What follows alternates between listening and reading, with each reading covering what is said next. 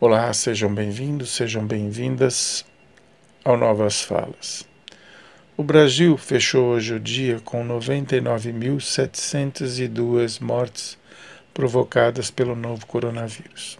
Como temos uma média diária de mais de mil mortes, amanhã, sábado, certamente o país vai ultrapassar a marca de 100 mil óbitos com sobras. É um número emblemático, vergonhoso, sem dúvida nenhuma, que mostra o descaso deste governo com a saúde. Então, eu gostaria de deixar para vocês uma reflexão.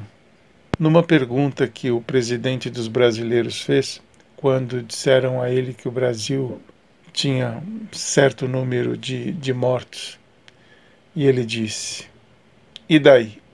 Eu deixo para vocês essa pergunta, refletirem a respeito. 100 mil mortos. E daí?